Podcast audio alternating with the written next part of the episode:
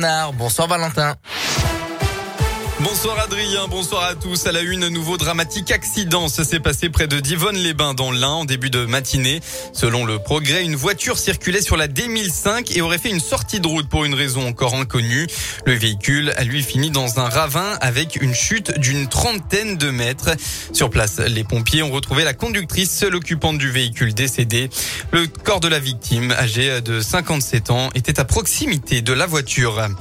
Et puis nouveau samedi de mobilisation, quelques 185 manifestations étaient à nouveau prévues en début d'après-midi contre le pass sanitaire en France.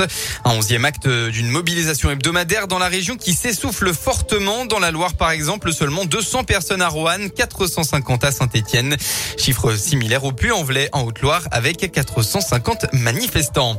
Concernant la crise sanitaire, alors que les tests dits de confort deviendront payants à partir du 15 octobre prochain, le Conseil scientifique souhaite que ces dispositifs de dépistage du Covid restent gratuits pour les moins de 16 ans, puisque la plupart n'ont pas forcément accès à la vaccination.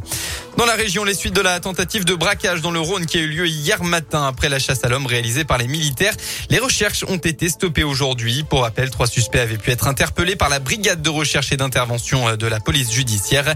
Un quatrième était parvenu à fuir à travers une forêt. On ignore si ce dernier a été interpellé. Dans le reste de l'actualité, le Premier ministre Jean Castex était à Toulouse tout à l'heure. Il a défendu devant un panel de citoyens la construction européenne. L'Europe doit faire connaître son utilité, a-t-il insisté. Le chef du gouvernement a également défendu l'idée d'un SMIC européen et d'une taxe carbone aux frontières de l'UE parmi d'autres propositions portées par le pays. Pour rappel, la France prendra à partir du 1er janvier la présidence du Conseil de l'Union européenne pour une durée de six mois. Qui sera la prochaine Miss Rhône-Alpes La lyonnaise Anaïs Roux met son titre en jeu ce soir à Chambéry. 20 prétendantes vont défiler pour espérer remporter le concours régional. L'heureuse élue participera ensuite à l'élection de Miss France en décembre prochain à Caen. On leur souhaite évidemment bonne chance. En sport, du football, huitième journée de Ligue 1. Elle vient tout juste de démarrer avec euh, le coup d'envoi. Il y a 45 minutes du match entre la SSE et Nice. Il y a à la mi-temps 1-0 pour les Niçois euh, à Geoffroy Guichard. Et puis euh, dans les autres matchs de la soirée, eh bien 19h, Strasbourg accueille Lille. Enfin à 21h, on retrouvera Montpellier qui se déplace au PSG et Lyon qui reçoit Lorient.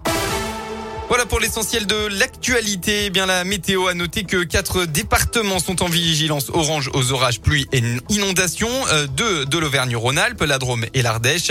Deux autres, le Gard et l'Hérault. Dans la région, le temps euh, se dégrade déjà du côté du Puy-de-Dôme avec des orages présents qui vont se déplacer par l'est pour toucher euh, toute l'Auvergne-Rhône-Alpes au fil de la soirée. Les orages devraient localement amener des averses de grêle avec des rafales de vent qui atteindront 65 km heure.